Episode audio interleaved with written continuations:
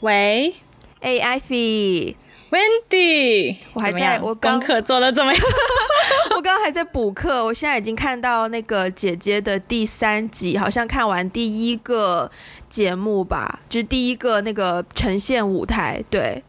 对，哦哦，OK，第三集是他们就是随堂测试，对，等于是第一次正式的那个舞台表演啦，基本上，对对对。嗯然后我今天就是从你早上提及之后，然后我今天下午就一边看，然后一边我组装了我我组组装好了我的 dresser，就是一个五斗柜、抽屉柜，我把它装完了，然后就等到晚上跟你聊天。对，这才是真正的姐姐在做的事儿，好吗？真的，真的。所以你是怎么非常 productive？你是怎么找到以及开始看这个节目的？我很好奇。是的，是的，听众朋友们可能对于我们在聊的这个内容不太熟悉的话，我给大家介绍一下。就最近呢，有一档就是大陆全网热播的一档综艺节目，叫《乘风破浪的姐姐》。然后我一开始其实并没有关注，因为我我其实是一个很少在 social media 上面，我连微博都没有的一个人。但是呢，我不知道为什么，就是最近就是所有的。不管是我们的工作场合，还是所有的那种呃，就是朋友圈，大家都在刷这部综艺，就是热度非常非常的高。好，我想暂时先打断一下，嗯、你说的我们的其实是你的，因为对对对对对对对，好，你继续。对对对，我我的就是周围的热度非常高，而且这个热度是高到，就是因为以前也有一些像呃年轻的女团组团的节目嘛。然后那些节目，其实在我的圈子里面看的人很少的。可是我突然有一天，就是在刷朋友圈，然后或者是大家在聊一些什么事情的时候，我就发现每一个人都知道这个节目。我就想说，这么火吗？火到连我的圈子都有这么多人在看吗？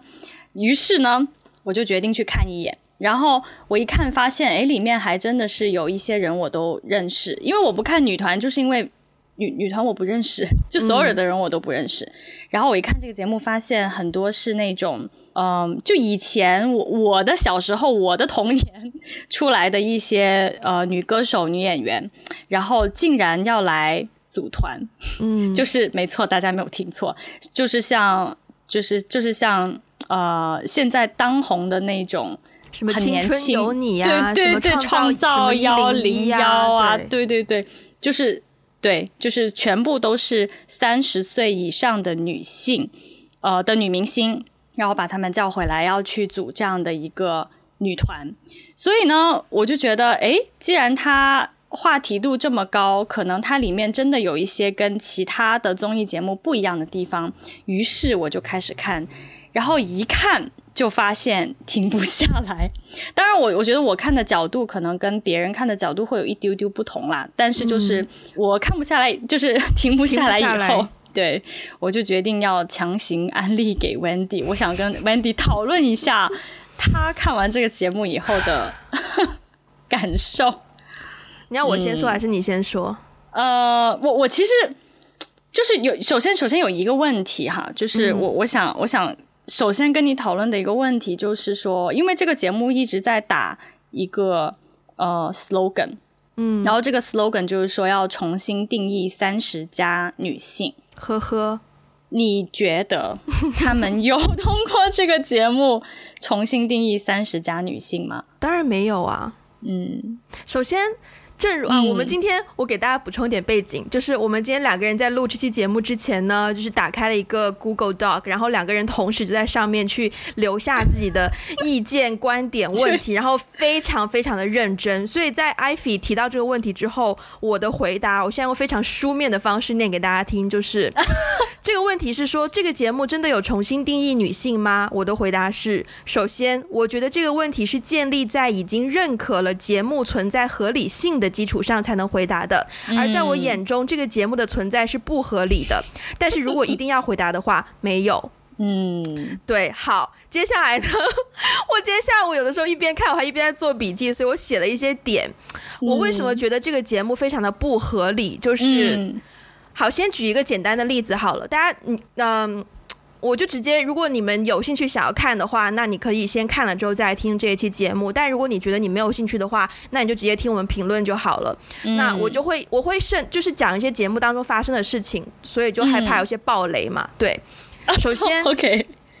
首先，这个节目它首先跟所有的女，我们暂且称之称她们为女明星。虽然我不太喜欢“明星”这个词，但是在这个节目的定力定义下，它就是邀请了一些三十岁以上的女明星。无论你是演员、主持人、歌手，对，好像也没有别的职业了，好像并没有了。对，无论你是原本是什么职业，然后就邀请你来参加一个女团的甄选。嗯，好，首先我作为一个半个演艺圈的人，我也接触过不少的女明星。嗯、是我当然我接触比较多都是女演员。我首先会很好奇，说一个女演员为什么会接这样的通告，让你去舞台上唱歌、嗯、跳舞，为什么要接这样的通告？后来我想了一想。嗯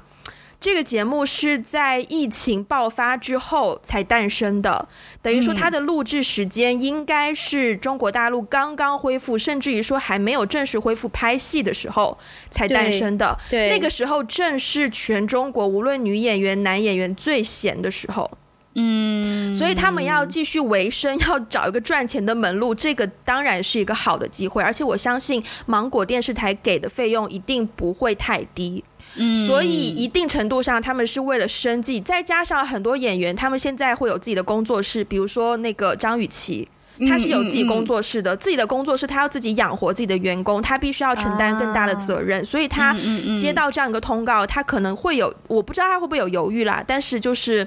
女演员为什么要做唱跳歌手？那这当中就是跟金钱还是会有挂钩的。那另外一个点，我觉得我很想要吐槽的就是，就是这个节目它。它完全不是一个专业的女团选秀节目，我觉得，嗯，他不是，对，她完全不尊重表演这件事，我真的讲的很怒。嗯、第一场，他跟所有的人说好，你们第一次来的这个只是一个亮相的演出，结果到了现场开录的时候才说我们会评分，然后我不给你彩排。你知道不彩排对于一个，特别是当中有很多他本身是专业的舞台歌手，对，你现在让我不彩排，你让我，你就是在，你等于是你刻意挖了一个坑，等着看我们出丑。是这一点，我真的觉得，你作为无论是做节目，你做节目也不能拿这种专业度去开玩笑做效果。我觉得这是一个侮辱，这是一个对表演艺术的侮辱。我话讲的好重。嗯但我真的，一边看我就一边真的是觉得很蛮过。我跟你讲，搞不好有的人，搞不好有的人因为听了你这番吐槽，然后去看呢。没关系，我觉得，唉，既然就是我这么信任的艾菲都推荐我看了，那我觉得我看完还是有义务，就是认真的把我的观点发表一下吧。嗯、因为我我没有看很多网友评论，我不知道网友的评论是趋向于哪一种的。嗯、对，我也没有看很多网友评论，对。对，所以其实一开始我觉得很多女明星啊、女演员啊，她们来的那个态度就是来玩一下，就哦，去唱个歌、跳个舞。其实说句实在话，因为女作为女演员的话，她会希望可以接触不同的角色嘛，她希望可以拓展自己的戏路，嗯、所以这是一个是一个好玩的机会，让她去体验另外一种生活是好玩的。但是她可能是抱着好玩的心态来的，然后来了之后才发现说，哦，原来你们并不是这样想的耶，你们并没有要让我们。就是发光发热、大放异彩，你们只是搞了一个体制，然后要让我们去 fit in 这个体制，嗯，然后一层一层的去削掉我们本来的个性、本来的特长、本来的特色，然后去变成一个团体当中的一个部分，嗯，所以我觉得这整个操作就是这个节目的存在就是其实不太合理，嗯嗯嗯嗯，嗯，我发现你的这个。就是切入点，你看这个的角度跟我的角度真的挺不一样的。嗯，就是我我作为一个完全跟演艺圈没有没有半毛钱关系的一个人，我就是作为一个观众，嗯，对，作为一个网友，对我我看的这个角度，呃，可能可能跟我的那个工作内容、工作性质有一些关系。其实我会更呃会看它的带来的一些社会效应。嗯，然后就比如说刚开始啊，就为什么我问这个问题，是因为我一开始看的时候，前面那个旁白不是会说几句话吗？说什么女人三十岁以后，我们也依然可以怎么怎么样；三十岁以后，我们也依然可以乘风破浪。就是就是他前面连说了几个排比句，我听起来的前提就好像哎，怎么三十岁以后就不能不能乘风破浪了？是不是？这样就就这种感觉，你知道，就好像就它的前提，它是有一个基调，然后那个基调的前提就是说，女性过了三十岁之后，你就不值钱，你你就会遇到职业的瓶颈，你就会遇到很多的难处，但是你依然可以迎难而上。然后我就想说，作为一个三十岁的观众，我坐在电视前面看这个节目，我没有觉得要迎难而上啊，我还是我啊。这个、这个节目它的无论我不知道。是导演好，我我不了解他具体是怎么运作，但是从你刚刚讲到的这些这个所谓排比句，以及我看到一些采访，那个导演组问问题，我就觉得这个这个节目组他们就是在自己设定的一套说哦，三十岁女人就不能怎么怎么样，或者说某某女演员她就会怎么怎么样，他是在建立一个自己已经既定的基础上去问问题去做节目的，所以我真的觉得他们很不会聊天，然后问的很多问题也真的很蠢。就是我我会我会感觉他们有一个既定的一个价值观，没错，然后他们会认为这个价值观是社会主流的价值观，没错，所以他们问的问题其实都是有引导性的，非常。于是对，所以 OK 前面前面的他旁白说了一一大堆就就算了，都是旁白，然后呢就开始就开始出来很多那个呃。那个女明星嘛，嗯，就其实有很多女明星是真的是我小时候很熟悉的，嗯，嗯对。然后有一些郑希怡的时候，我差点哭了。我看到郑希怡的时候，我下巴都要掉到地上了。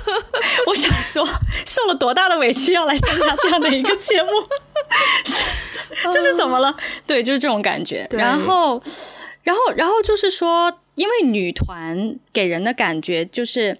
其实她的最大的亮点，或者是说它的卖点，说白了是青春嘛，青春和少女感，就是女团。在我我我狭隘的认知当中，嗯、我觉得女团其实是吃青春饭的一种职业。嗯、那所以，如果他们要比如说重新定义这个这个女性的话，我就想说，OK，那如果三十加的女性组成团，那他们的卖点是什么，对吧？那我我自己也会有一个假设，就是说，哦，可能会卖他们的。他们的亮点可能就是他们的经验啊，他们在各行各业的，我不知道啊，人生阅历啊、经验啊等等等等。可是到他们出来表演的时候，嗯，我的下巴又再次掉在了地上。就是，咦，他们还是在卖青春感，就是他们还是在卖青春感，还是在卖少女感，还是在卖一种嗯美貌。但是其实我觉得，说实话，就是女性到了，比如说。呃，四十岁、五十岁，你脸上的胶原蛋白就是会比较少，就是你你的身材就是没有办法维持像你二十多岁的身材那样子，所以会给我一种感觉，就是说，他们越努力的维持他们的青春感和少女感，其实他越强化了这一种社会观念，就是说，女性她就应该是美的，应该是青春的。我我觉得他就是怎么说呢？就所以所以给我一种弄巧成拙的感觉，就是节目的利益是想说啊，我们要通过这个节目重新定义女性，但是反而通过了这个节目强化了社会对女性的偏见，有一点点这种感觉啦。就是可能可能我我的角度有一点，有在有些人听起来可能有点上纲上线，但是就我我承认它的娱乐性是很很很大的。就是我我看这个节目的时候也获得了一些一些一些娱乐感，但是。就是话说回来，我觉得跟重新定义女性其实没有什么太大关系，反而产生了一种副作用。嗯，很没有关系，因为女性跟女明星是两件事。嗯，嗯，你会把女明星和女性分开来看？就是女明星，女明星她就是一个职业，嗯，可是女性是就是 female。对，那。女明星就是 female either actor or singer，就是 female celebrity。嗯，你不能把这两个不同层次的，就是分类化成一类人。嗯，所以他这个节目，他是在做女明星，他是在做三十加的女明星的节目，你不能够直接用这样的设定去想要。探讨或是讲一个关于三十加女性的事情，我觉得这件事情本来是不非常不合理的。啊、女明星的生活方式跟大、嗯、就是跟普罗大众女性是完全不一样的。嗯，而且我觉得这个点也是很危险，就是在于有非常多的综艺节目现在都好像很企图把女明星幻化成一个普通人，比如说有很多你你当然可能你看的节目真人秀节目之类的，对对吗？嗯，对。其实从美国的，就是我前段时间才刚看完，就那个 Keep It Up with the Kardashians 开始，哦，他就是不断的在拉近女明星跟就是正常人之间的关系，想要你看到女明星私下的生活这一面，嗯，但是这一面就是会慢慢的。一方面，大家会慢慢觉得说，OK，女明星跟我们一样，也是人，也要吃喝拉撒睡，也有情绪，也要干嘛干嘛。但是另外一方面，他其实并没有看到那个女明星真正在工作、在赚钱的时候是在干嘛的，所以他看到还是只是一个片面。所以我觉得这是一个很大的误区，就是我觉得是带来一个非常不好的影响，因为像你如此知性的人，就是已经会把当中的一些女明星之间的对话，或者是。他们之间的动作很，就是很潜移默化的，可以跟自己生活当中的环境去做对比了。那更不用说普罗大众的女生会怎么样把那些人当成是。就是当成是我可以模仿的榜样，对对、嗯，所以我在这里，我想要先跳到你这边列到的一个问题，就是，嗯嗯嗯，女性在职场中职场中的名场面，你你你这边有提到嘛？就是他们刚开始不是就是要，就是挑选一下你的，就是挑一个彩口红，然后对有一个全 口红内幕，我也真的是、啊、我现在已经是我对于整个 set design 我就已经完全是不知道从哪里开始吐槽，anyways。就他们进入到那个化妆间，选了一个位置之后，那是一个非常容易尴尬的环境，就是你要慢慢等三十多个人到齐，所以你当中又没有剧本，所以你必须是去 social，那就是、嗯，那就是我最害怕的一种环境，就是被迫要 social。我看了我都觉得很害怕，我在电视机前面都如同一个惊恐的小鹿，你知道吗？而且是 我觉得好恐怖，跟一群你的同业 social，他们等于是你的对手。对，无论是在这个节目当中，就平常在日常生活中，很有可能某某跟某某就是某一个角色的两位候选，然后你要跟他们 social，、嗯、这就是我们演艺圈的人最经常遇到的一个问题，就是怎么跟 别人 social。OK，对，所以你在你看到那一段当中啊，他们互相见到的是哇，你状态好好啊，就是哇，你皮肤好好，你是不是又瘦啦？然后或怎么怎么样？我跟你讲，这个不是装的，这个也不是说就是畸形、嗯，这个真的就是，其实唉。可能可能还是很难理解吧，但是这真的是一个很基本的，就是礼貌。嗯、明白，一个明一基本的社交技能，在这个圈子。对，因为特别是女明星、嗯，我们幕后就不说了。我们幕后的人有时候见到彼此也会说：“哇，你状态好好哦。”不是？但是幕后的人不会说：“你好美啊，你的腰好细啊。你”你对对啊，对。但是女明星会说，因为那个东西就是女明星的工作内容之一，维持自己的好身材，啊、维持自己一个好的状态。所以如果你维持的好，大家当然会羡慕啊。所以当然会忍不住赞扬、嗯，而且我们都知道，我们彼此这么努力，就是为了 我们是认真在保养自己的耶。所以，对呀、啊，就相当于一群学霸，然后互相见面说：“哇，你好棒哦，上次考了一百分。”就是不是不是你不是你理解不了的，不是学霸之间绝对不会说这种事，也是也是说这种话会被打，你知道吗？对啊，嗯，所以我很害怕，就是。然后在生活当中就会有很多女性见面，然后就互相称赞说：“哇，你皮肤好好，你腰好细。”我就觉得，why？生活中其实我我遇到的比较少啦，对，所以我在看到这个那那样的一幕场面的时候，我才十分的惊恐，就是我觉得那个尴尬癌已经透过透过屏幕蔓延到观众，蔓蔓延到我的周围。其实就是你刚刚讲提到的。他们刚开始一进去要要选一个口红的色号，OK，他们要进去选一个口红的色号，然后涂在自己的嘴上，然后呢有一个一块板，然后要在那块板上印自己的唇印，并且签一个名，然后就代表你来过，你签到了。首先就是我深刻的在看戏，已经翻白眼，就是就是这一个点，我我其实当时真的是让我有五雷轰顶的感觉，因为呢。口红，首先他们拿这样的一种签到方式，说明他们认为口红可以代表女性，Exactly. 就是口红可以作为一个女性，没错，女性的 icon，就给人感觉就是女性没事天天就想自己买什么颜色口红的色号吗？也不至于啦，就是 OK，口红是生活当中的其中一个部分啊，但是我觉得是蛮小的一个部分，而且就是说口红有一种。给我感觉就是有一种代表着美，就是说你就女性好像可以被打分，或者是女性可以被分类，然后这个分类其实是基于她们的美。就我觉得口红有在，就像你说的，它它作为一个 icon，它有给我感觉不是很舒服啦，就是有在物化女性。嗯，然后我我刚刚为什么就是我我今天跟你讲这个节目的时候，我可以去特地看一下那个名场面，是因为那名场面真的是惊到我了，真的。作为一位观众，作为一名观众虽然就是说我不是很了解演艺圈，但在你的解释。之下，我觉得也对，就是说，作为一个女明星，她们应该管理好她们的外形是工作内容之一。嗯，可是那个场面真的太可怕了。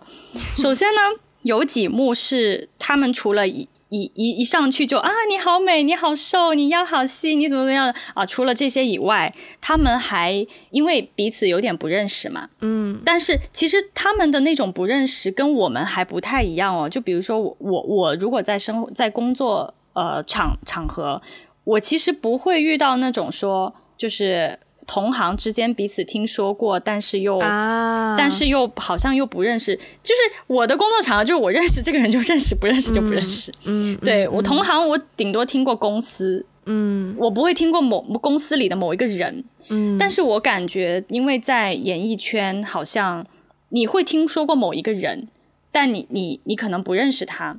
然后在这种情况下呢，就需要周围的一些人去引荐，说：“哎，这位是谁谁谁，那位是谁谁谁。”就是他们在引荐的时候，就会明显感觉到有在，就是职场当中的那个辈分就会出来，很明显。就比如说有一位呃，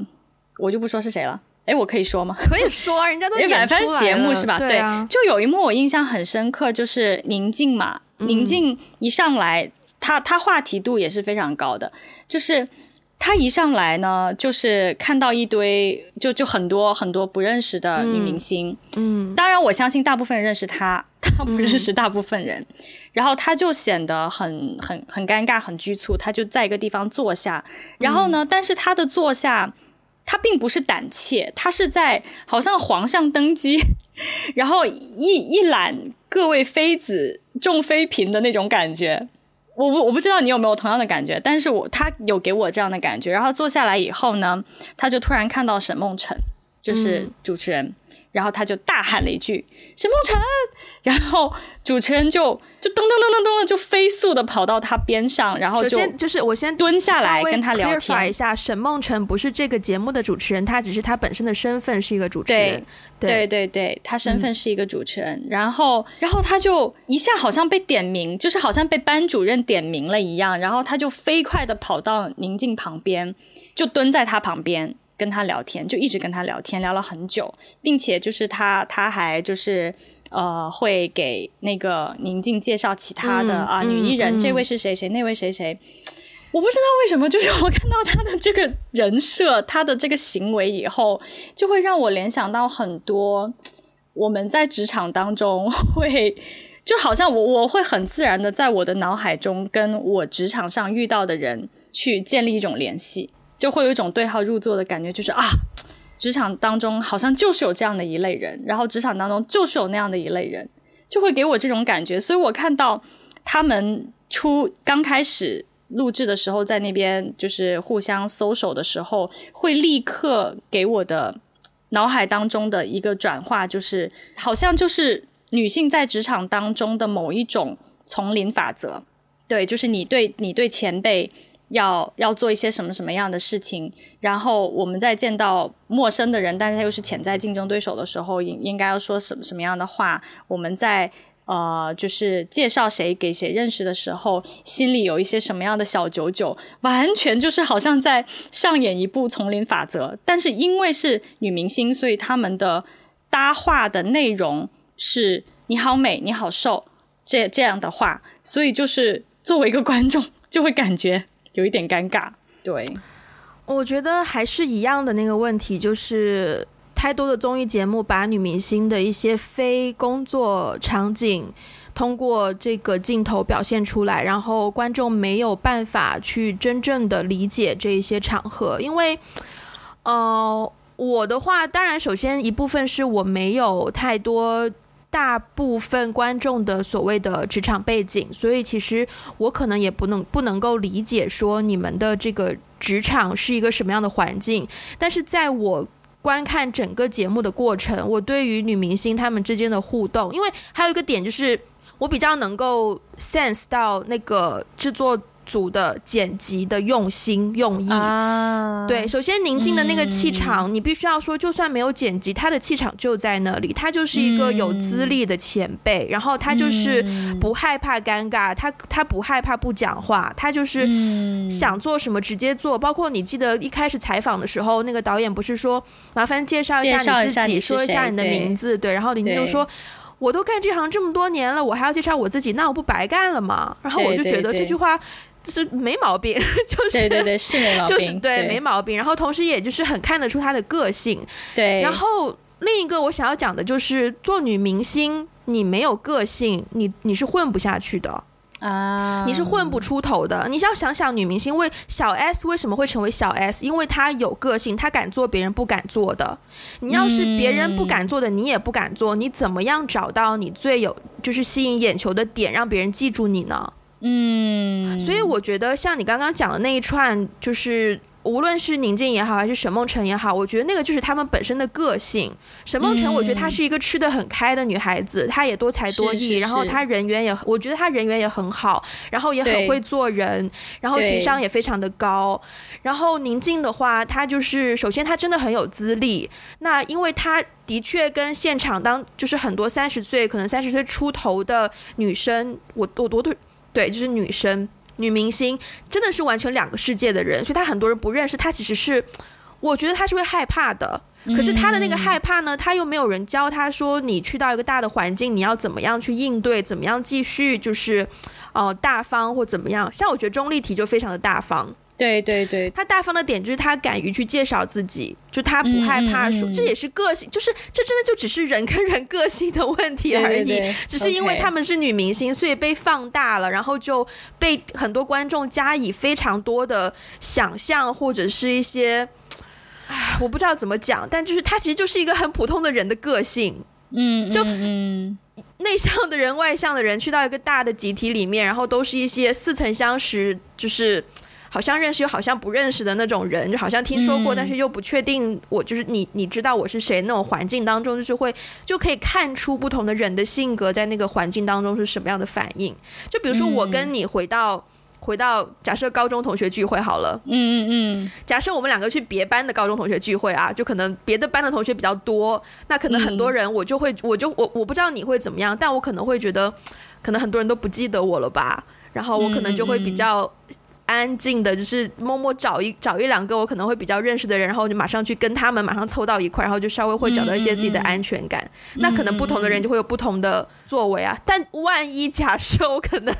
同学聚会的时候已经拿了金马奖，我回去再讲，你说会不会有人说我大牌？所有的人是不是就会有人说我大牌？我在那边假装不认识别人，是不是就会有人说我大牌？嗯嗯嗯，我觉得就是对啊，我觉得就是一样的道理。嗯嗯嗯。我觉得真的是外行人看热闹，内行看门道。对对对啊！然后我我其实我看这个节目的时候，我是觉得就是每一位这个女明星都真的挺不容易的，特别是这些女演员，就是是唉，因为这个疫情，然后没有工作，然后接一个这样的通告，然后但是但是你说到疫情，我我可以理解，就是我其实。我其实也有很多问号，就是看这个的时候觉得，诶，为什么这些女演员女演员要接这样的节目？但是我呃后来，尤其是我今天听了一个别的一个 podcast，然后他们好像有讲到说，在这个节目里面，这三十位姐姐们，因为她们都是三十加的呃女明星嘛，然后说其中有将近一半人。呃，在二零一八年和二零一九年，就是几乎没有上任何一个新戏，嗯、就是好像没有没有片约这样子。对，所以所以其实可能也是我我看这个的时候，其实我可能不会像你这样子去推算说，哦，这个节目录制的时候可能刚刚刚好是我们这边疫情已经缓和了，嗯、然后可以开始、嗯、开始。呃去录录制了的那个时间段。我当时看这个节目，我的第一个反应就是说，三十岁以上的女艺人真的职业瓶颈这么真的这么大吗？就是就是戏路这么窄吗？对。然后尤其是我今天听到这个数据的时候，我我多多少少就是觉得说，哦，OK，我我我可以理解了。就是说，如果从数据上来讲的话，好像感觉。真的是，好像真的是这样，就是连这么大牌的，其实里面有好好多人都很大牌，其实我都很惊讶他们为什么会上这个节目。对，但如果说连这么大牌的人在前面两年都几乎没有没有邀约一部新剧的话，那可能这个市场对于三十上的，尤其是女演员，真的是可能不是很有，不是很友善。呃。你有没有听过一个新闻？是二零一九年的新闻，海清在一个青年电影展的闭幕式上面，就是他发言嘛，然后他讲了一句话，嗯嗯嗯、他们就是说，我们没有传说中那么不好合作，我们一定会比胡歌便宜也一样好用，希望大家给我们更多机会。我记得。对，就是马伊琍、海清、姚晨、宋佳四个人，然后都就是有类似的这种，就是就是表态吧。嗯嗯，当时我看到这个新闻的时候，我因为我见过海清，我之前在重庆参加一个电影节。就是作为以导演的身份走了一次小红毯，对，然后呢，oh. 海清是那个那个电影节的那个形象代言人什么的，然后，嗯，对，她是一个，就现场看她就是一个很有气质、很有气场的，就是名副其实的女演员这样子，嗯。嗯嗯，对，然后再加上后来我们又看那个有一个叫做《演员请就位》的节目，然后，嗯，那个节目里面也有好像也有一两个就是年纪比较大的演员吧，然后另外剩下都是一些就是可能。呃，北电刚毕业，甚至于没有毕业的这种，就是年轻的小演员，年轻演员。嗯嗯，嗯，我觉得首先对于整个影视圈行业或是娱乐圈行业，不能够要聊这个行业，就必须要聊资本运作这个问题，因为这个行业是一个其实投入成本是很高的，然后当然你收获的利润也会很高，它就是一个属于风险比较大的投资。那作为投资人，你想要赚这一波钱，你要确认你一定能够回本，或者说赚钱的话，你就要找稳定的，就是怎么讲，你就是要投一个稳定的。投一个稳定的资，就是你的那个钱要砸在你相信它一定会赚钱的这个项目上面。那再去看电影市场、电视剧市场、电视节目市场，什么什么样的内容更容易赚钱呢？因为现在的观众大部分都是年轻的观众，年轻的观众不会愿意看以一个妈妈作为主角的电影，不会愿意看以一个大龄的女生作为主角的戏。最多就是一个杜拉拉升职记这种，就是职场女性。但是职场女性，你需要用到四十岁的女生去演吗？不用，你需要你用一个二十多岁的女演员去演，也可以演到就是就是基础的效果。再加上大家都喜欢看年轻的脸，所以但是但是这个时候我的问题就来了，请说，嗯，就是那作为演艺行业，我我可以理解，就是说。他的资本运作一定是会投资在他认为比较有稳定回报的那些人身上，这个我可以理解。对，可是他们没有教育公众的义务吗？投资人没有啊。其实也不是说义务啦，但是就是说，如果我我因为我的一个假设就是说，如果这个市场一味的顺着我们的就是大众的那个市场的口味去走的话，那就没有办法创作出很好的作品。没错。但是投资人本身是没有这个义务的，他只管把钱给你，嗯、你作为，而是到了下一层，作为电影的制作公司才去考虑这个问题。嗯、可是同样，电影的制作公司也要考虑自己回本的问题。嗯、我不能一味的去顾及说教育市场这一块，我还是要保持说基本的去。我自己的回本呐、啊、什么的，当然有些就是电影公司可能会他会自己有一定的比例，说好我每年可能十部戏里面我两部戏或是三部戏我去给一些比较小众的题材或是一些比较文艺的类型的电影，就是不是那种赚票房的那种电影，可能是走影展路线或者是什么样，就是它其实有有有类似的一个分类，它是有，但是始终那是一个小众，那是一个小的部分。嗯，对，所以大部分的环境，特别是大众娱乐这个市场，还是围绕在年轻人的这个视野以及年轻人的喜好当中的。这也是为什么就是什么一零一啊、创造营啊这种选秀节目层出不穷，因为它都是针对年轻人的市场。嗯、对，他在投其所好了，我觉得。对对对对，对，没错。但是。对我，我可以理解投资人要投其所好这个点，但是其实我每次看到这种节目的时候，我我的一个包括包括像那种什么一零一选秀节目，我没有看那种节目，但是比如说他们选出来的人，不是话题度会很高吗？嗯，有有那么一两个话题度非常高的人，比如说杨超越，我刚我刚刚也在想要不要点这个名字，但是我觉得我要是在说接下来的话，可能有很多人会骂我。嗯，我在犹豫要不要说，就是你说好了，我还是说吧，嗯。好吧，我还是说吧，就是我我知道也有很多人很喜欢杨超越，嗯、对，by the way，大家就如果不知道杨超越是谁的话，他就是参加了某一档，他是锦鲤本鲤，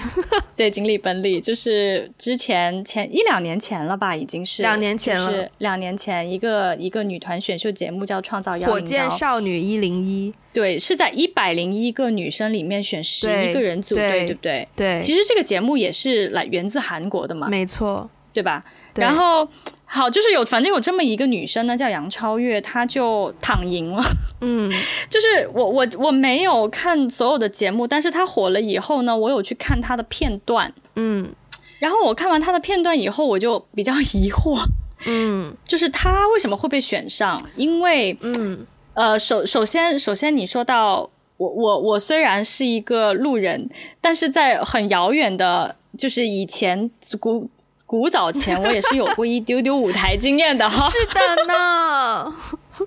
什么高中的时候，大学大歌手啊，街舞啊，我也是上过舞台，唱过歌，跳过舞的小姐姐。对，我像他这么大的时候，我也是有点舞台经验的呢。嗯，然后我在看他的节目的时候，我就觉得我很震惊，就是我我震惊的点是。他跑调跑的真的非常非常的厉害，嗯，就非常会唱歌，非常的厉害。他不会唱歌，完全，我直接这样讲，他不会唱歌。天哪，刚刚聊到聊到杨超越网居然断了，难道是敏感词吗？哦天哪，锦鲤本 锦鲤本里发挥了作用。你继续。对，就是首先他完全不会唱歌，嗯，然后他跳舞也完全不在点上。嗯，我我其实知道很多人说他很努力，然后网上也有他就是很努力练舞的片段。可是我想说，其实我觉得这个世界上也不是说你你努力你就适合干这一行的，真的，我觉得是有一些天分在的。然后他跳舞没有一个拍在那个点上，然后没有一个动作可以记得住，他永远都要看别人。然后起舞的时候，他的镜头就会莫名消失，因为太不齐了。就因为镜头没有办法一直对着他拍，然后在这个情况下，他竟然被选，对，他出道了。然后我我可以理解说，OK，我知道是有很多人呃会觉得他火是因为他很真实，就是他的言论，然后包括他的人设，他的整个散发出来的个性，有一种。呃，好像很不做作，很真实，不像其他成员可能会说一些客套话。我可以理解大家喜欢他的这一个点，但是我觉得作为女团，如你所说，作为表演艺术，选了这样的一个人出道，就是在侮辱表演艺术啊！我今天想到杨超越，我是我是就是想到一个点，就是。我们常常在评论，无论是演员还是歌手，还是模特，或是只要是女艺人，只要是艺人都好，嗯、常常会讲的三个字叫做观众缘。嗯、你能不能获得发片机会？你能不能有一个真正跟观众见面的机会？观众缘是其中必不可少的一环。嗯、杨超越无疑就是观众缘这个指标超高。对，他非常讨人喜欢。他包括他是全村的希望啊，然后就是很努力啊，然后人长得真的就是也甜美可爱啊。他观众缘真的很好，但是，我觉得，哼哼哼，就是就是我可以理解他观众缘好，然后我也可以理解大家喜欢他的点，但是我觉得他的身份就是他的身份就是他的职业是一个女女团成员，那他的收入。怎么说呢？要对得起他这份职业。所以我觉得这个错误的一环应该是发生在赛制这个票数的百分比上面吧。我当时没有认真研究，我觉得要么就是观众。评选的那个百分比占的太高了，要么就是所谓的就是专业制作人，他们直接就是放弃，就觉得说好，他有观众缘，他可以就是帮我们争得更多的粉丝，等就是有更多粉丝就有更多钱嘛。所以就是，所以就是好，那我就为了更多的粉丝，我就直接让他进了吧。我觉得就是不出意外，应该就是这两种两种思路方式，让让这件事情实现了。然后我觉得很危险，我觉得偶尔出一个杨超越是 OK 的，但现在很危险的就是很多选秀节目，包括我今天看这个姐姐，嗯。我觉得就是，我觉得反而节目组有在刻意制造这种现象，就是要让一个可能本身表演能力不是很好，但是有观众缘的人留在这个团队里去，就是当、这个、拉这个节目的收视率的。对，我觉得这个、嗯、这个点实在就是，唉，喝口水。嗯，有有有有，其实有挺明显有这个这个倾向的，应该应该不能说是观众缘哦，我觉得应该是话题度。对，因为也有人是观众骂得很厉害的，嗯，但是也正是因为有某一些人被观众骂得很厉害，所以所以看这个的的这个热度就更高。嗯，如果那个人走了的话，观众不骂他了，观众可能也不看了。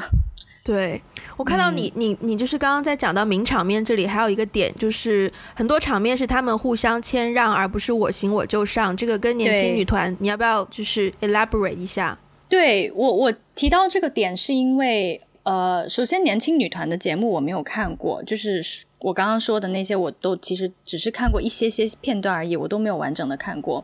但是，我就在这个《乘风破浪的姐姐》里面，我就看到，比如说他们选团长的时候，还有就是他们说谁要站 C 位的时候，嗯，他们就会有一些谦让的部分，对。然后这个谦让，那肯定就是说会根据这个人在呃行业里的。呃，是不是大牌啊、资历啊？我我觉得会有这些考量在里面，未必全都是哈。嗯、但是他们有很多这种，在我看来是谦让的场面，而不是说我跳的最好，我唱的最好，我就应该站 C 位。好像好像不太有，好像没有这样的一一个一个对话。唯一一个对话就是，我记得是郑希怡吧，郑希怡和黄龄、嗯、好像有讲说，呃，我想要唱这一句，他们在分词，分词的时候就说。我想唱这一句，我想我也想要唱唱这一句，然后我很喜欢他们的解决方式，就是石头剪刀布。嗯，对，他们并没有说哦，那个就是对黄龄好像也并没有说哦，因为郑希怡比他资历更大，然后就就让他，然后郑希怡也没有觉得因为自己是前辈，好像我就要让着后辈的那种感觉。他们用一种比较公平的方式，很成功的解决了这个问题，然后双方也都挺挺心服口服的，关系还很好，所以就是。我我感觉看这个节目会好像看到更多，就是他们之间有一些嗯人情世故，或是在这个行业当中的一些考量，而不是一个那么单纯的 选秀节目。当然不单纯，就是你要不要发表一下以行内人的角度发表一下意见？你作为一个在首先演艺圈，它真的就是一个江湖。嗯，首先我要声明，女演员、女明星跟我有一点非常像的，就是大家都是 freelancer，大家都是自由职业者。你有没有活？你有没有公开？完全就看你有没有。比如说，可能认识比较多的人，人或者是你的业务能力强不强，嗯、你做出来的活讨不讨喜，嗯、大家认不认可你的能力，嗯、就基本上都是基于这一些去奠定你有没有前途的。嗯嗯嗯，对，就大家这样子，就可能拉近了我们跟女演女明星的距离啊。对，嗯、然后另外一点就是一个女明星，她在这个江湖里面打拼了十多年，她依然能够让别人记住她的名字的话，代表她在我刚刚讲那几点之中，一定有至少一点是厉害的。嗯，那他一定是摸到了自己的那个门路，才会知道说，哦，可能我就是 either 我比较迁就一点，会对我的就是发展比较好，或者是我比较努力去争取点，等于是他们是清楚自己的个性的。嗯、我觉得这一点，嗯嗯、我忘我忘了是谁在采访当中有讲到，就是说三十岁以后女性其实是更加认识自己了，更加知道自己要什么以及需要什么了。我觉得这个就很明显，因为像在一些女团的。评选比赛当中，他们都比较多都是一些不谙世事的小姑娘，他们真的不知道江湖的险恶，嗯嗯嗯、他们唯一的想法就是我要出道。他们可能最多就是，嗯、当然有一些可能成长环境不一样，可能大家想的就比较不一样，但是他们比较 mainly focus 都是在我要出道这个点，versus 这是一些已经在这个江湖当中混了十至少十年的女艺人，他们懂人情世故，他们知道什么时候要 be real，什么时候要稍微退一步，所以我觉得这个节目唯一让我看得比较舒服的一点就是这这三十位。其实到底是三十位还是三十一位啊？三十位，三十位，嗯、就这三十位三十岁以上的女性，让我看的都很舒服，就是她们都很真实。然后我其实觉得每一位都很可爱。我对我我还有一个点，就是我想拉回来，就是我们刚刚吐槽了这么多，但是其实有一个点，我不知道你怎么看待这个问题啦。但是有一个点，我我还是对这个节目给予肯定的。嗯，首先我没有想到这个节目热度会这么高，嗯，然后而且他是没有在前期做宣传哦，他就是他来不及呀播，对，他就直接播了第一集了，对，嗯，然后我觉得有一个，在我看来是一个。可能也是对于社会一个好一点的影响吧。就是说，我觉得这几年的综艺节目其实都至少就是中国大陆的综艺节目哈，就是很多都是在做真人秀，其实就是把明星，尤其是女明星的生活搬到了荧幕前，而这些女明星其实都是被赋予了一个角色，呃，妈妈。呃，谁谁的妈妈，谁谁的妻子，什么妻子，谁谁的媳妇，什么女儿，对对对，其实她都是在打造一种平凡大众的人设，就是你是妈妈，我也是妈妈；你是妻子，我也是妻子；你是媳妇，我也是媳妇。就是他们这几年的一个角色，好像都跳不出这几个很典型的就是女性的标签。嗯，但是这一档节目。没有在卖他们的那些标签，这这档节目其实就是 focus 在他们的我们所说的业务能力。对，嗯、当然这个业务能力在他们的定义里面，就是比如说女团的唱跳的这些能力啊。所以我是觉得，至少这档节目可以引起这么大的热度，而且它没有在打造一种女性的刻板的嗯角色。我觉得可能这这个也是我我觉得还是值得肯定的一面。我我有有一个片段，嗯、我不知道你有你记不记得，就是伊能静，嗯，他这几年话题度非常高，嗯，然后他就可能我不知道你有没有看到那那就是就是那一集啊，直接说吧，嗯，他就是说，嗯，这几年我一直在都是以米粒的妈妈，嗯，出现在大家面前。对，但是，但是我我其实想要通过这个节目告诉大家，我是伊能静。嗯，对，就是我当时听到他说这句话的时候，就是反正反正还挺有感触的吧。虽然我我并不能完全的，我并不能完全感同身受啊，但是我觉得他的这句话其实反映了很多，不管是女明星也好，还是我们这种就是大众女性也好的一种，当我们的身份角色进入了家庭以后的一种困境。的感觉，嗯嗯，我觉得如果要聊这个点的话，因为我始终对于无论是女性主义还是女权之类的话题会有一些模糊啦。我我我只是做一个假想哦。嗯、那伊能静她以前的职业是歌手嘛，对不对？对对。那如果是伊能静。不参加这个《乘风破浪的姐姐》，而是去参加《我是歌手》，会不会有同样的效果？她说同样的一番话，你觉得她会不会有？就是作为一个观众的观感，会不会有同样的效果？也会有，也会有。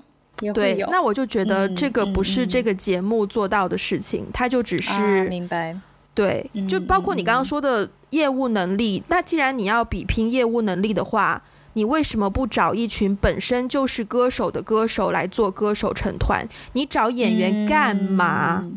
嗯，嗯对，我觉得这一点我过不了这一关。嗯，我理解你的意思。嗯嗯，对。然后在这里呢，我想要提到的另外一个节目是一个韩国的节目。其实我一开始看这个节目的时候，我就想到了韩国这个节目，它叫做《姐姐们的 Slam Dunk》。这个节目其实是几年前的了，嗯、我看一下。这个 Wikipedia，我刚刚稍微搜了一下，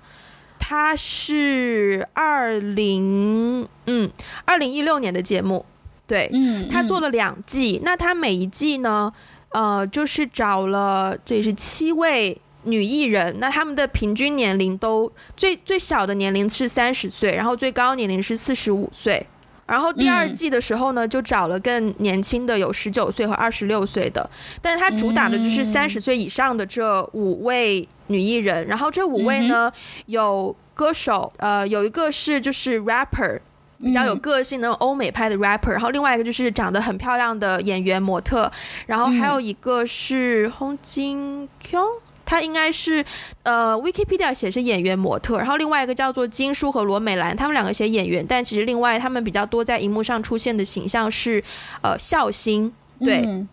那这个节目呢，是满足这几个姐姐的曾经想想要实现但没有实现的梦想。比如说，有人的梦想是我要成为旅游巴士司机，开巴士和心爱的人一起去旅游；然后有人的梦想是想要挑机挑战拳击；然后有人的梦想是想要自编自导自演一个小资的电影；然后有人的梦想是成为节目主持人；然后也有人的梦想是成为女团成员。对，等于是五个人有不同的梦想，然后最后呢，他们就是为了完成这个成为女团的这个梦想，他们就一起找人写了一首歌，排了一段舞，然后就成了一个临时的团，然后有了一首歌，还靠这首歌去打榜，然后去参加韩国各个电视台的，就是音乐类的节目，就是每周都会有一个音乐类的节目这样子，然后就 so called 成团。啊，对，但这个成团，对，但他这个成团不是一开始就设定好的，而是等于是顺着每个人本身的那个自己的意愿，嗯、然后最后发现说哦，可以做这么一件事情而形成的。所以我在看到这个《乘风破浪的姐姐》的时候，我就联想到那个节目。我没有办法说它是抄袭，因为它有很多不同的地方，它它没有在抄袭，但是我也不知道他有没有联想到，他们有没有人是有借鉴那个姐姐们的《Slam Dunk》这个节目。因为是有一些相似之处的，我觉得。但是两个节目最大的不同就是，《乘风破浪的姐姐》它是一个女团选秀节目。通常我们女团选秀对于这个选秀类节目的你要报名的一个限定，就是你要是女性，然后你的年龄可能要在十八至 maybe 二十六岁或是二十二岁之间。对，然后那《乘风破浪的姐姐》呢，她作为一个女团选秀，她对年龄的要求就是你要在三十岁以上。其实就是这么简单的一件事而已。嗯、但是姐姐们的 Slam Dunk，它是帮助五位大龄女性去完成她们真正想要或者是觉得遗憾未完成的事情，然后最后发现、嗯、哦，居然可以成团。所以你会发现两个出发点是非常不一样的。对，对，一个是从他们个人去出发，去完成你们就是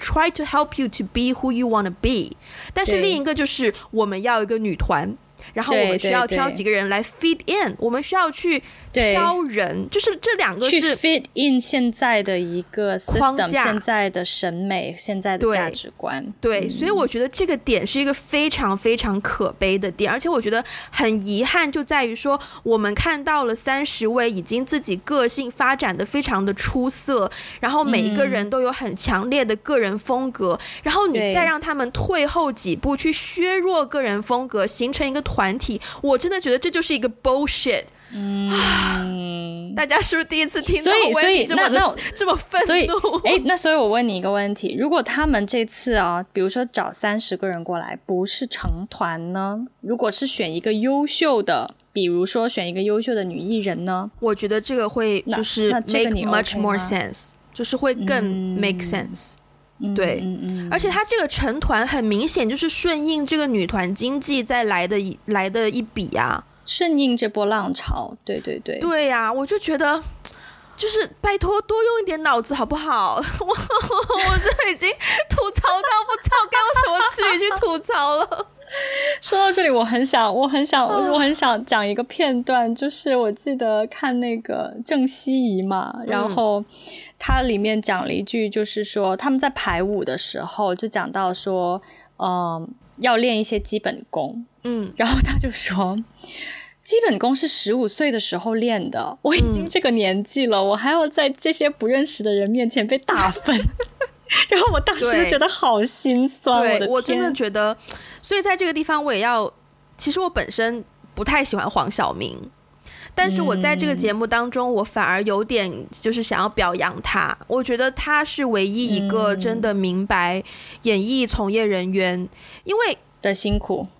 就是我觉得像国内的这种电视台的体系，然后以及我们三位评审，嗯、他们都不是 freelancer 出身，他们都是在一个体制内，就是非常稳定的一步一步一步一步上来的。他们真的不能够体会到，作为一个自由职业人，你需要保持更高的整个人的素养，你才能够维持生计的这种辛苦的点。嗯，然后那在我们。黄晓明他自己也是演员，他也就是过过那种可能早上三点起来化妆，或是然后可能凌晨五点才收工之类的这种生活、这种日子，所以他非常能够体会就是三十位女艺人的那个心境，而且嗯，就是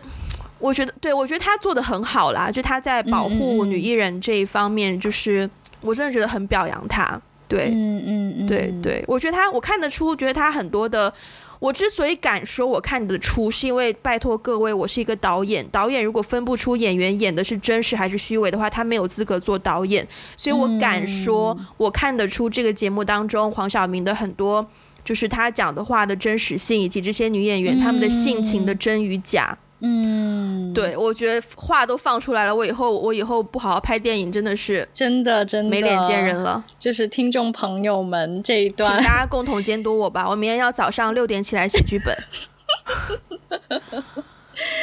不过话说回来，你刚才讲到就是说，呃，为什么是女团？为什么我们选的不是优秀个人？其实我我看这个节目的时候，我我是觉得说，就是节目的制作。组的这个出发点其实是蛮故意的，因为呢，我我我是这么看待这件事情的，就是说，就如你所说，就是一堆就是青春的、更年轻的，呃，不管是男生还是女生组成团，他们的唯一目标就是说我要出道。可是这三十位女明星，其实他们在各自的领域已经是很有建树的，已经是。都是蛮优秀，而且也形成了自己强烈的个人风格。所以，当每个人都有自己强烈的个人风格的时候，而且在各自的领域，尤其是如果你是老大的话，那你在女团里面可能就是真的就是要牺牲掉你的个人特色，就是要强调一个统一性嘛。所以在这种情况下，他们其实会更容易产生冲突。假设对，所以我我觉得其实这也是制作单位故意的。对啊，对，就是让他们产生冲突，从而制造话题性，也是制作单位故意的。我我是怎么看待这个问题。是没错，所以在这里我又忍不住又要来吐槽一下。我觉得大陆就是做综艺节目的这个套路真的是，唉，嗯，好，你这个叹气已经说明了一切。我我还是很想要提及的，就是是今年发生的事情吧，就是高以翔的事件。啊，对，这那个事情其实我蛮愤怒的。对，就是不难看出，现在综艺节目的套路就是不断的去，嗯、呃，故意制造一些环节，然后让演艺人员无所适从，然后去期待有一些剧本以外的事情会发生，从而达到所谓的节目效果。嗯，对，我觉得这个点，我我首先我会看韩国综艺。那我想要举一个比较明确的例子，就是我一直有在看的一个韩国综艺是《Running Man》。嗯，然后我们知道，就是浙江卫视它有之前是拿到版权，然后就拍了《奔跑吧兄弟》。对。然后后来呢，好像版权又发生什么问题，然后又改头换面，然后又换组合成员，然后就变成叫做《奔跑吧》。然后我尝试看过这个就是浙江卫视的节目，然后发现有一个很大的不同是剪辑方面的不同。当然一部分原因不可排斥，就是因为语言的关系，我们在听一个自己不是很熟悉的演员呃语言的时候，不太容易发现到当中的尴尬的点。嗯嗯嗯。所以我在看韩国原版节目的时候，我一路都觉得很顺畅。当然有一些有很多集可能不好笑，但是至少是顺畅的。Versus 在看就是浙江。卫视版本的时候，我常常觉得很尴尬。就是首先主持人之间，他们不是综艺人，他们不懂得去制造笑点，他们不懂得做 talk show，他们不懂得把话讲得好笑，他们不懂得用自己本身的能力去制造节目的可看性，这一点就很可怕。嗯，那制作组就为了弥补这一点，从而在环节上去制造一些刺激性的东西，然后让他们有更多表现的机会，可能是。最常见就是害怕嘛，就让女演员要去要去碰一些害怕的东西，最常见就是害怕嘛。嗯、那另外可能就会有一些危险性的东西，嗯、然后就从这个方面去从这个方向去刺激，这一点就让整个综艺生态变得非常的不好。嗯，当然也有一些比较好的。我之前觉得我想要表扬的就是《王牌对王牌》这个节目，特别是今年。他们的主持人有贾玲，然后有华晨宇，嗯、然后有沈腾，嗯、然后还有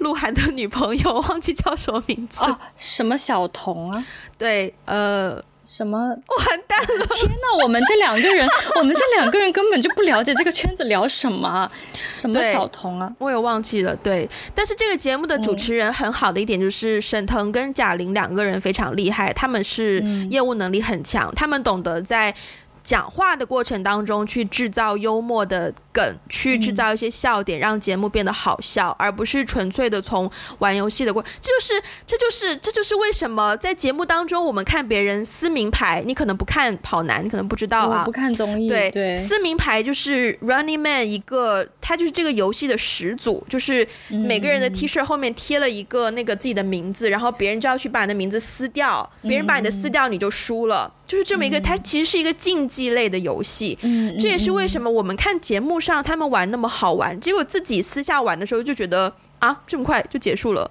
啊，就没了，因为它就是一个，它就是一个竞技类的比赛，它没有什么好笑的，我们看到的好笑都是综艺人做出来的效果，对，但是很多人是不理解综艺人的业务能力的，很多人就觉得综艺人就只是讲讲话。然后动动搞搞动作，嗯、可是搞笑是最难的耶。嗯、做电影的都知道，写喜剧是最难的耶，拍喜剧是最难的耶。嗯、所以这个点，我觉得很多观众就整个市场没有 get 到，那这个生态就只能更加一步步的去说好，我们刻意要去制造一些冲突，我们就是要给这些来参演的演艺人员一些。就是意想不到，然后去看他们怎么样爆发。我觉得这就是把整个行业的专业性不断、不断、不断的在抹杀。现在就已经到好，你做你就算作为女演员，你也要会唱歌跳舞。我想说，凭什么？嗯，就是对，在我的角度来看，这个节目的存在就是非常的不合理。嗯，那我问你，就是同样是比拼业务能力，你你喜欢看《我是歌手》吗？之前还蛮喜欢的。嗯。所以，如果是假如是三十位女女歌手，嗯，呃，然后再比拼，就都是同样是歌手的比拼，嗯，你觉得，或是三十位女演员，嗯，然后要比拼演技，嗯，是不是有一档节目叫《演员什么什么》？演员的诞生，对，是不是有这样的？就是在舞台上面让他们去比拼演技。有啊，有啊，有啊。就如果是同样的，比如说找三十位三十加的女歌手来比拼唱歌，找三十位三十加的女演员来比拼演技，而不是像现在这样成团，你你会不会就觉得好像有好一点？嗯，我觉得会更合理一点，但是我必须要从市场的角度去说，可能话题性不会那么强，嗯，可能就是点阅率什么的不一定会高，这个我必须要承认。嗯嗯，对，这就是做节目的矛盾之处。你不能只做合理，你还是要做市场。嗯，对，我真的很喜欢跟你聊综艺节目。真的吗？虽然我是一个不看综艺的人，但是就是因为你算是半个圈内，我真的把我就把你当半个圈内人，所以我每次看到这种，就是对于一个吃瓜观众来说，我看到这种节目，我就很想很想忍不住想要跟你聊一聊，因为我知道你的观点可能跟我的观点会不太一样，嗯、就是你能看出一些可能，比如说剪辑背后的逻辑，还有制作单位背后的用意，然后包括就是演员他们是真的假的之类的，就因为在观众面前，就是在。观众来说，一方面我我会希望他们都是真的，因为真的反应才好看。嗯、如果都是假的，那就不好看了。嗯，但是另外一方面，我我又知道说，诶，听说听说，即便是真人秀节目，好像他们也会给每一个人安排一个人设，然后让那个人照着这个人设去走。嗯、那作为观众来说，就会觉得哦，那里面的冲突都是假的喽。嗯，所以就会一下。又会期待它是有真实性的，但是当当我知道说，OK，可能这个行业生态就是这样的，那我就觉得那也没什么，那也没什么看头了，因为大家都是照着这个剧本去发生的。我觉得最有趣的那个点在于，首先这个剧本它一定不是空穴来风的。它一定是你这个艺人本身有某一个方面的特质，然后节目组想要放大，想要利用这个特质，然后利用可能女艺人 A 的特质跟女艺人 B 的特质，知道他们两个这个方面的特质是会起一定冲突的。嗯，然后再去做这样子的刻意安排，嗯、那就是看你这个度把握的怎么样，嗯、你给的这个剧本详细到什么位置，或者是就是你给的聪不聪明吧？我觉得这个就是做节目的乐趣。哦，对对，你如果那个度把握的好，嗯、你出来的效果就是可以既自然又好笑又有效果。但如果你那个度把握的不好，嗯、要么就是完全不好笑，要么就是完全没效果。嗯，对。好啦，那那回到回到，不要那么严肃。我们好像一整集都很愤怒，没办法，因为我真的很理性的在分析这个行业生态。我的天，对，那那我们回到轻松一点的啦，就是这三十位姐姐，谁你特别的欣赏啊？虽然看的不多啦，哦、但是对对对，你比较欣赏。我首先真的每一位我都觉得很可爱。嗯嗯，我现在讲到我都有点想哭，我觉得他们真的很不容易。真的是很不容易，对，就是，而且很有一些人他是选秀出来的，像张含韵她是选秀出来的，是是是李斯丹妮也是选秀出来的吧？很多当年的郁可唯也是选秀出来的吧？对对，对，对，就是他们在他们选秀的过程当中已经体验过被别人评分，然后这种竞争是多么的给自己的身心灵造成多大的影响，然后现在好不容易演艺事业达到某个程度了，要再回去受到被别人评分的这个。冲击，我真的觉得节目组这一点太残忍，就是这对任何人来说都是一个。因为人那是那是他们的职业呀，那不是他们不是去玩玩而已，嗯、那是他们的职业呀，先生。嗯、就是你们现在就是在完全把他们当成戏子去玩弄他们而已，我就真的觉得很不人道这一点。嗯、所以我觉得三十位小，嗯、就是三十位女性，我其实很反感“小姐姐”这个词，我也很不喜欢“小姐姐”。对，我觉得三十位就是女艺人都、嗯、都还嗯，我真的哎，为他们鼓个掌吧。对，要说最欣赏的话，嗯、我觉得首先每一个人的特色都，呃，都很有特色，有很有个自己的特质。然后，我觉得郑希怡是有让我眼前一亮的，因为你你以前认识他吗？我，我以前有听过他的歌啊。OK，就是小时候你你会听他的歌，可能高中、嗯、初中。嗯嗯，也蛮久以前的了，对。然后这个名字就真的是以前其实有段时间还蛮熟悉，然后现在重新看到他回来，然后我会觉得就是有那种哦，原来你还在的的感觉。明白。对，然后嗯，然后宁静宁静宁静大前辈的这个气场也是让我还蛮折服的。对，对，然后。钟丽缇也是让人让让我对她有刮目相看，因为我以前对她不是很了解，然后在节目上看到她表现之后，我觉得她就真的是一个很可爱的大姐姐，嗯、也是，然后又是一个，我觉得在女性这一方面我还蛮佩服她的，就是她那种对女性的自信的感觉，嗯、我很欣赏，嗯、对、嗯、对她的表演力，整个就是非常由内而外透露着，就是就。She's so confident about her body shape, all that，就是那一点是让我觉得很、很，就是由内而外的敬佩。嗯，对。啊，对啊，我觉得每一位都是我会觉得可以有学习的前辈耶。嗯嗯嗯嗯。所以你要问我吗？对啊，我就在看着你，等你给出你的答案。首先，我现在看不到你的脸，我又卡住了吗？对，又卡住了，通话质量不佳。我的话，嗯、呃，好像因为你刚刚提到的那几位大前辈，就是他们应该算是资历最高的几位吧，像钟丽缇啊、宁静啊，还有伊能静。嗯，还是不是还有谁？还有陈崇林，我的妈呀！陈崇林竟然也在那个节目上，嗯、我再一次下巴掉到了地板上。因为你知道，你你小时候有看过他主持的少儿节目吗？我其实没有哎、欸，我我真的是小时候啊，我看他的节目，就我小时候看很多香港的那些 TVB 嘛，嗯，他以前就是虫虫仔仔。哦，oh, 就是他，就相当于金龟子，不好意思，Okay. 我拿他跟金龟子，我也不知道对不起谁，反正就是我不应该拿他们做比较。我也很喜欢金龟子，真的。嗯，但是真的就是他，因为他其实是歌手出道的，嗯，然后他他在荧幕前，他做了还蛮长时间的那个少儿节目的主持人，嗯、然后在在我的童年真的是有有很很长期的陪伴。嗯、后来他还出演了那个张学友的《雪狼湖》音乐剧的那个女女主角，所以她真的在就是音乐剧方面功功底是很厉害的，嗯。所以当我看到她来参加这个节目的时候，我我真的是内心有一丝悲凉，就想说，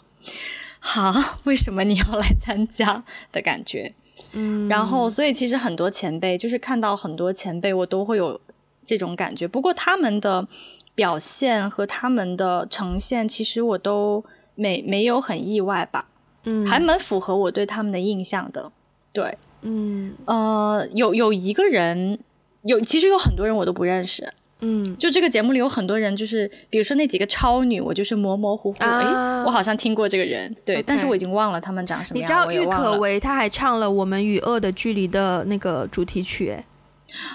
我并不知道。但是郁可唯在我心目中就是实力唱将，是她那年她那年参加比赛的时候，她貌似她没有进前三，可是她的唱功就是很厉害。对对对，她事业发展也算蛮顺利的吧，我觉得。他们这几个人，就是那几届超女，他们那几个人其实都是蛮实力派的，但是 somehow 好像后来就没有在，至少我我没有在关注，然后他们好像也没有出什么歌。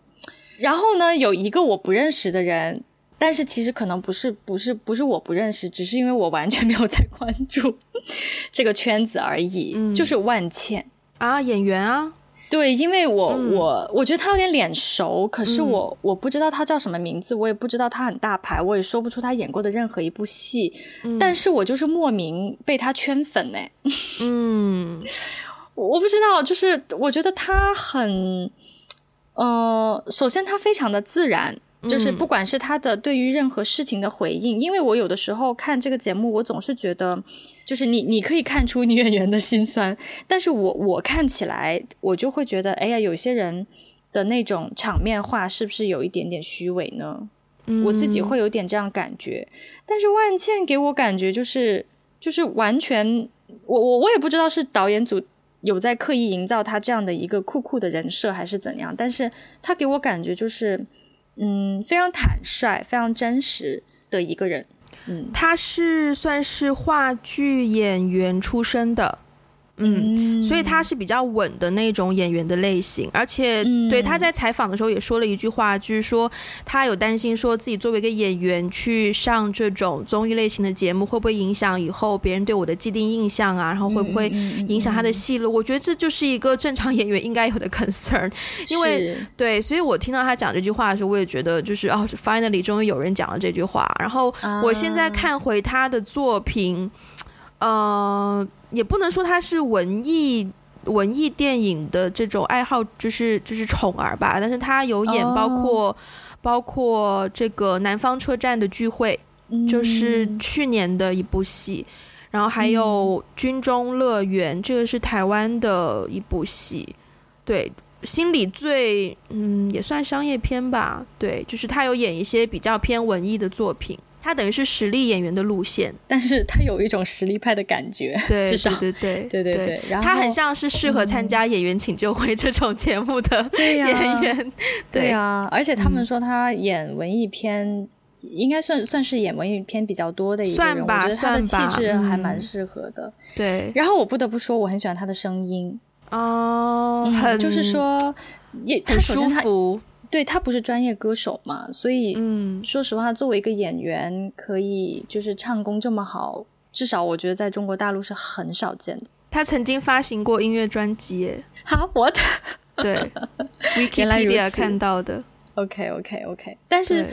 对，对，但是因为他还是就是以演员的身份更知名，所以、嗯、当我知道他是女演员，然后他一张嘴的那个声音，我真的有被。我我有被被震慑到，我还蛮欣赏的，而且他的声音，就包括他唱歌的方式，会给我感觉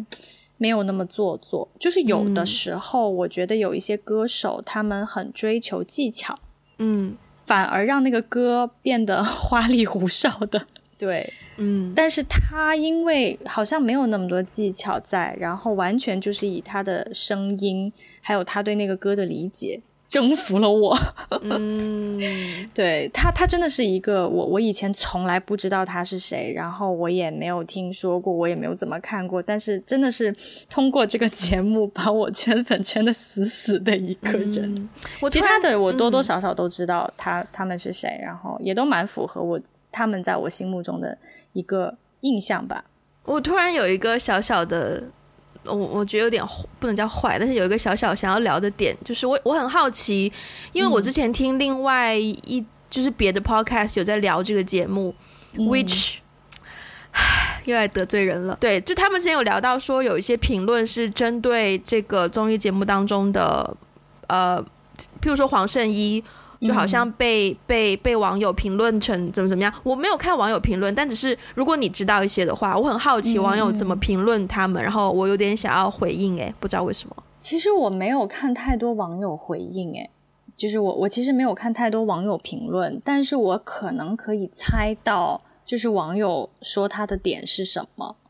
因为好像他的首先首先他。哦，对对，黄圣依嘛，我刚才还想说这个名字可不可以提？对，就是首先他的人设好像在之前他参加综艺节目的时候就已经给观众带来一些不是很好的印象。然后呢，就是这个是我之前不知道，我之前没有看他的任何综艺。嗯，然后呢，就在现在这个综艺节目上，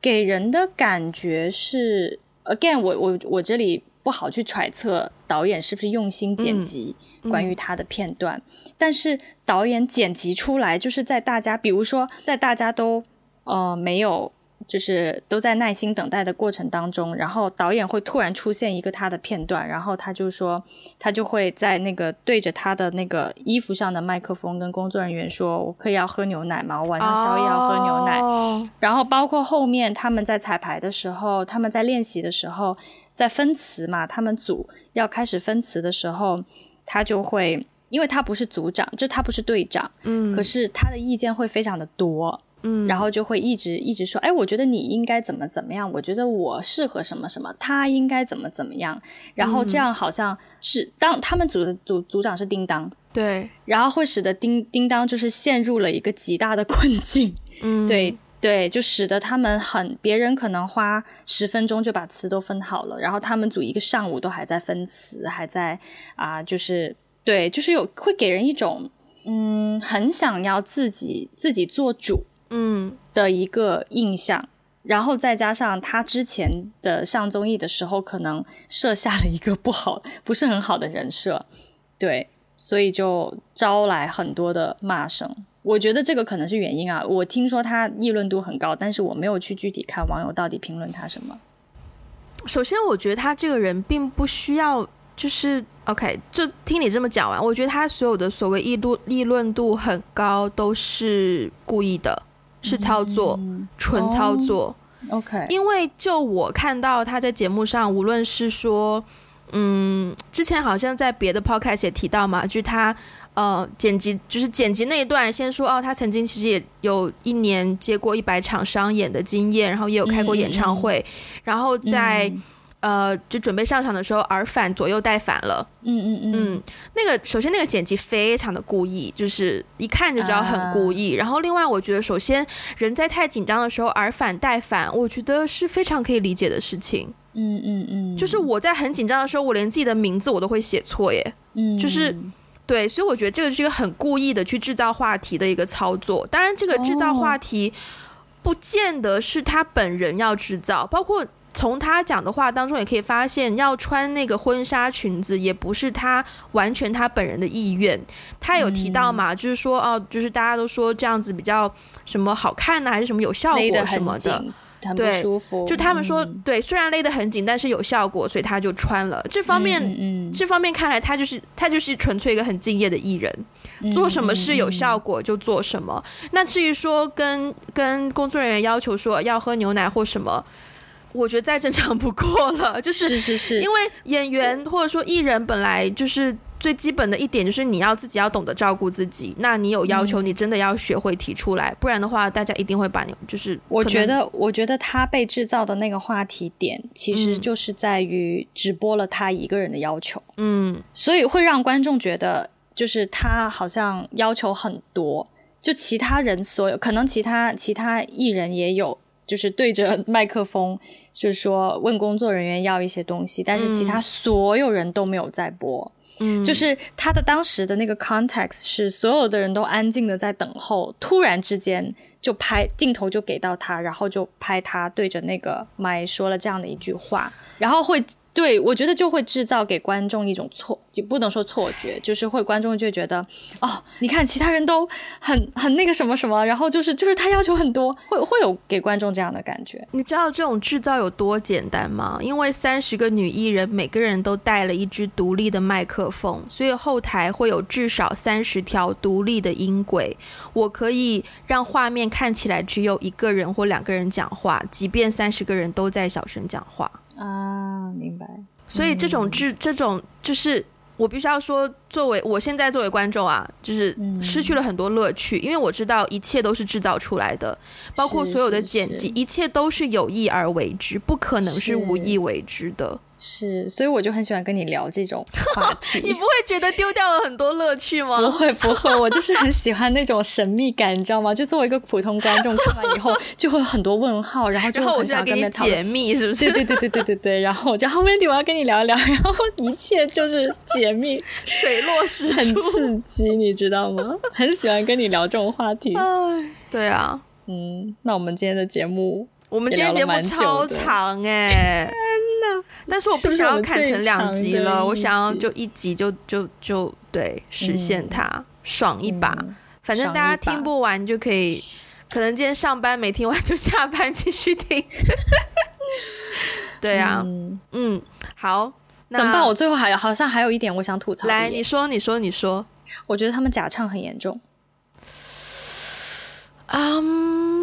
为什么我会这样说呢？是因为就是比如说，我看其他国家的这种选秀节目的时候，我听他们唱歌是会听到，就比如说前面三十位在那边那个彩排的时候，而不是彩排亮相，就是亮相的时候，有的人的那个呼吸声我是可以听见的，嗯，但是有的人完全没有呼吸声，完全没有，嗯，而且亮相可以先放一边。嗯，因为我已经看到了，你还没有看到的最新这一期。嗯嗯嗯嗯嗯、最新这一期是他们第一次公演。对，公演那个假唱，不不，其实不是假唱，那个声音还是他们的，嗯、只是说他们的那个现场当场可能不是完完全全是现场的，而是他们提前录好，然后现场播。因为因为公演那一场，就是他们唱的时候明明是没有跑调的。嗯，可是到他们坐下来给别人拉，就是给粉让让让观众投票，让观众就是向观众拉票的时候，他们也唱了几句，然后那几句完全跑调。我后面的还没有看到，但是我觉得前面的那个亮相的部分，我会相信他没有假唱。但是你说对，嗯、因为因为呃，首先他们没有彩排嘛，但是我们看到的，我们看到只是部分播出的镜头。那在没有播出的镜头，我们像伊能静，他就有跟那个控音师要求水不要那么多，包括说真声跟伴唱的百分比，他也有提出一个要求。那他自己，我忘记他是手持麦还是耳麦，因为你也要考量到那个耳麦跟麦克风跟嘴巴之间的距离，你可以控制要不要让别人听到你的呼吸声。嗯、如果我拿手麦的话，我呼吸的时候嘴巴一撇，你就听不到呼吸的声音了。哦，这是一些麦克风的技巧。那所以每一个人他如果有调过的话，可能有的会听到呼吸，有的会听不到呼吸。嗯、那呃，如果稍微做一些，譬如说。混响的部分，就混响会让你听起来，你的声音跟声音间隔之间是比较粘在一起的。嗯嗯嗯。但如果你把混响，像伊能静，他就要求说水不要那么大，开开到很低，水就是混响嘛，他就会，所以他的声音跟声音、句子跟句子之间的分隔就会稍微要靠他自己去做。他如果那个尾音拖不长，他可能就听不到。那之前有一些歌手，他可能就是譬如说演员，他可能没有做这么专业的要求，那现场可能给他的混响就给的非常高，然后就让那个效果是听到是最完美，因为调音是可以做到很多，帮你的声音及时做到很多改变的。嗯，所以我觉得那一部分是完全就是调音的功劳。而且他如果他、嗯、他我看的那个版本啊，至少他右上角还 打了水印，说什么什么什么 life 什么来着，我忘记了。都是真唱是吗？对对对对，OK OK。对，你你你你去看完他们第一场公演吧。你去看了他们第一场公演，去折磨我？不是不是 折磨。太精彩！对对对，没有没有，就是你你刚才你刚才这样解释完全合理了。那那我那我也相信说他们前面的亮相应该都是真唱，但是公演实在是我有一点点很想要确认他们到底有没有在在真唱。好啦，我过两天看，我明天真的要早上六点起来写剧本。OK。好，那今天节目就到这边啦。呃，呃，其实很欢迎大家利用这个机会，利用这个这么有话题性的内容，跟我们做出一些讨论。然后可以在 Instagram 还有微博 follow 我们，给我们留下你们的评语。然后请不要玩弄我们的感情，关注了 Instagram，然后隔两天就取关，这个是非常取关，非常伤害我们幼小心灵的一件事情。然后也可以登录我们的博客 we got blog dot com。那 Wendy 最近呢，因为回到香港了嘛，然后就有更多看电影的机会，所以会更加多的把一些好看的电影推荐给大家，会写我的心得在上面。然后我们在很多平台都已经上架了，如果想要支持我们的话呢，可以在 Patreon 以及爱发电啊、给我们一些实质性的这个 donation。然后也可以在 Apple Podcast，强烈建议大家在 Apple Podcast 给我们留言，以及把它推荐给你身边的朋友。那我们今天就这样啦，下次再见喽，拜拜，拜拜。